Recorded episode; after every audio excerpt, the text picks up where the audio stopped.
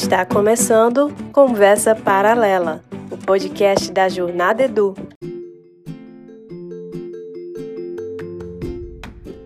Saudações, companheiros e companheiras! Vamos ao terceiro episódio da nossa Conversa Paralela? Eu sou Jones Brandão, sou casado com Samira Santiago, sou pai da Sofia e do Theo e nas horas vagas atuo como diretor de educação da Agenda Edu. E agora tentando a vida como podcaster também. Me digam aí se tem um futuro. Quero saber a sua opinião. Esse podcast compõe a oferta de conteúdos da Jornada Edu, que também oferece eventos e formações para professores e gestores. Visite o site jornadedu.com.br para nos conhecer mais e siga nosso arroba jornadedu no Instagram. Assim você vai acompanhar todos os nossos movimentos. Nessa primeira temporada, estou contando histórias que vivenciei na minha jornada educacional e destacando o que importa em cada uma delas. Então, foca aqui que lá vem história. Já contei aqui no episódio 1 que uma das minhas atuações na jornada profissional foi visitar escolas.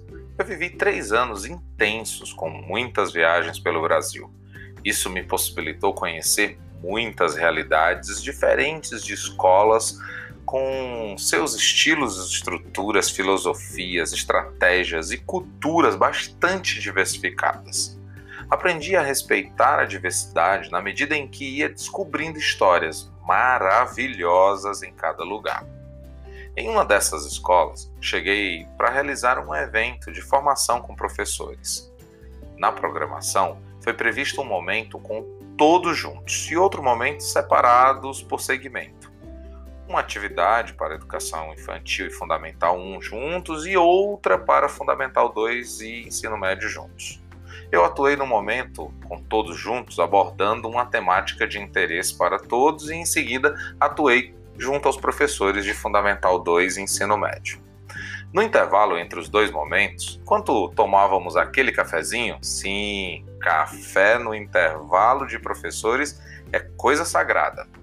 Enquanto tomávamos aquele cafezinho, a coordenadora do Fundamental 1 me relatou que haviam feito um momento formativo com as professoras, com foco nas lacunas que elas vinham apresentando quanto ao conhecimento mais profundo das disciplinas, agora na BNCC chamadas de componentes curriculares, não esqueçam.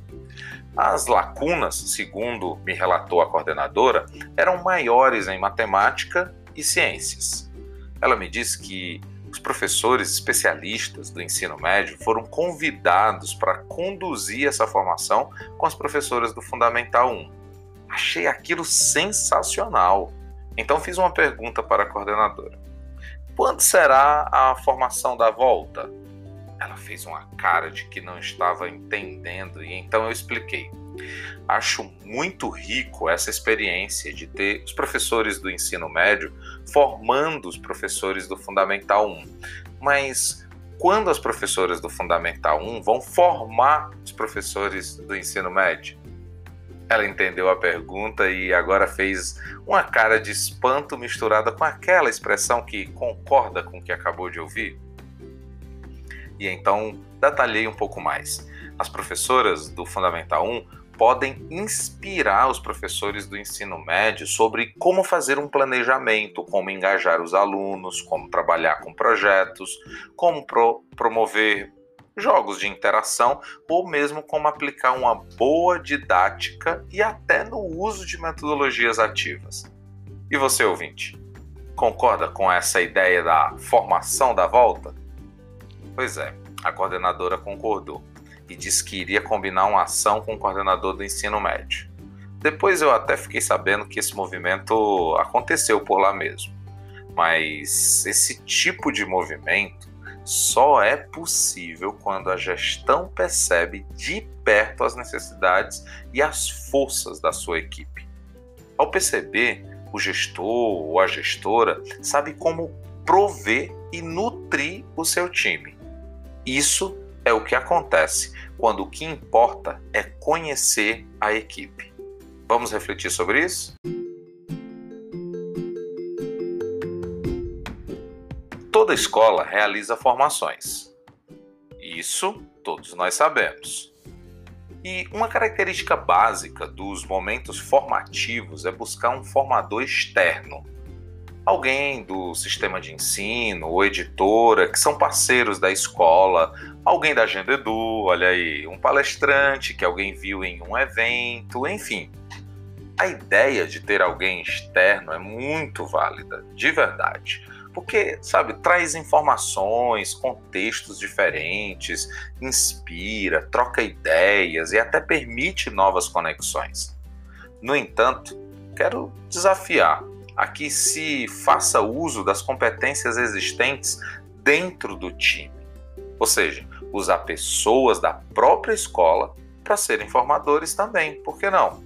Se liga nas dicas criar um banco de competências e habilidades da equipe. Um acervo, informações, registrar isso em algum lugar. Descubra no que cada pessoa do time é bom. Então, eles poderão ser acionados de acordo com as demandas de formação que vão surgindo. Também faça uma pesquisa para identificar as fragilidades e necessidades do time. Inclua todos nessa pesquisa e não somente os professores, viu? Temos o estranho hábito na escola de promover formações apenas para os professores, deixando de lado os outros profissionais. Isso não é bom.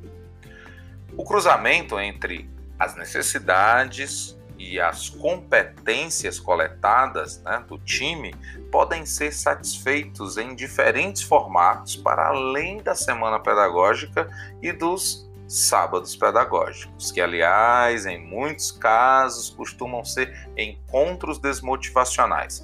Vamos superar isso. Esses formatos diferentes podem ser no estilo palestra, oficina, mentoria ou roda de conversa, ou ainda um outro estilo que você pode criar aí com seu time. Epa, eu falei criar com seu time? Falei, falei exatamente isso. É muito engajador quando você convida as pessoas para pensar o formato e conteúdo das formações. Assim você abre mão de querer ser a pessoa que determina o que todos precisam uma boa escuta ativa é bem melhor do que o arriscado eu acho que. Quando o que importa é conhecer a equipe, os gestores terão maior sensibilidade para conhecer as forças e fragilidades e assim permitir que o encontro das duas aconteça.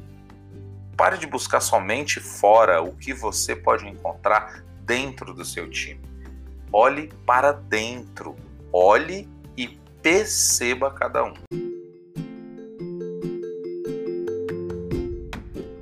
Na Agenda Edu existe um programa chamado Embaixadores.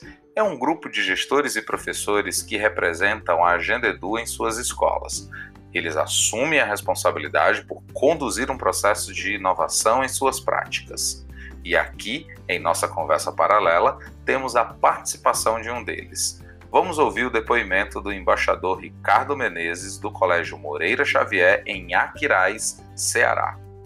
E aí, Ricardo, o que vocês fazem por aí para conhecer mais as pessoas da equipe?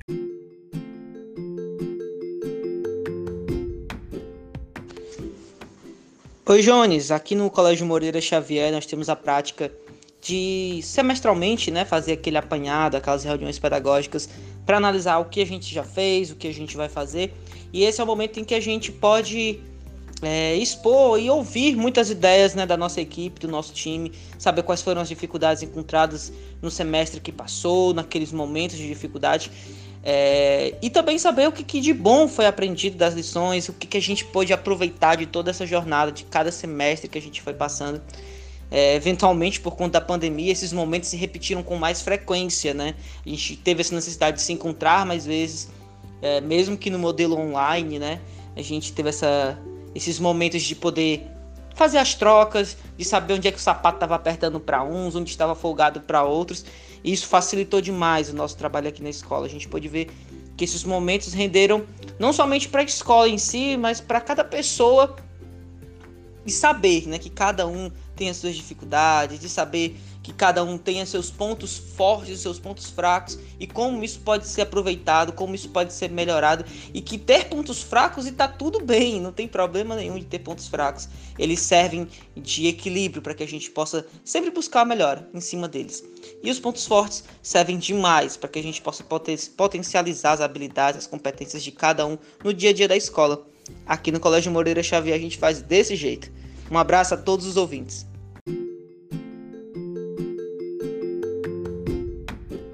Valeu, Ricardo. Em cada encontro pode haver um momento de escuta. Conhecer as pessoas da sua equipe é o caminho para ter uma equipe engajada e até mesmo se surpreender com a capacidade que cada um tem. Falando em se surpreender, a dica de hoje é um filme bem antigo, Vida de Inseto. Já assistiu?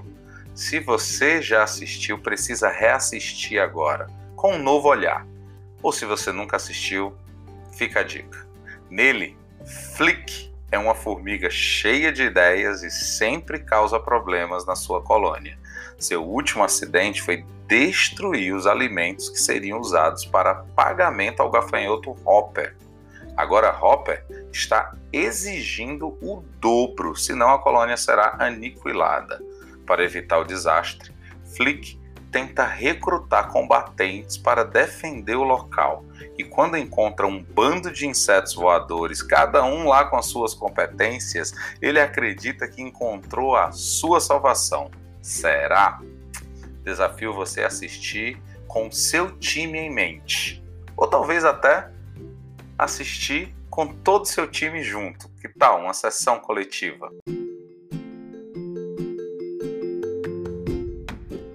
Percebeu que uma boa conversa paralela pode trazer bons insights, né? Então aproveita e indica nossa conversa para sua equipe aí na escola. Eu sou Jones Brandão e esse foi o episódio 3 da primeira temporada de Conversa Paralela. Até a próxima!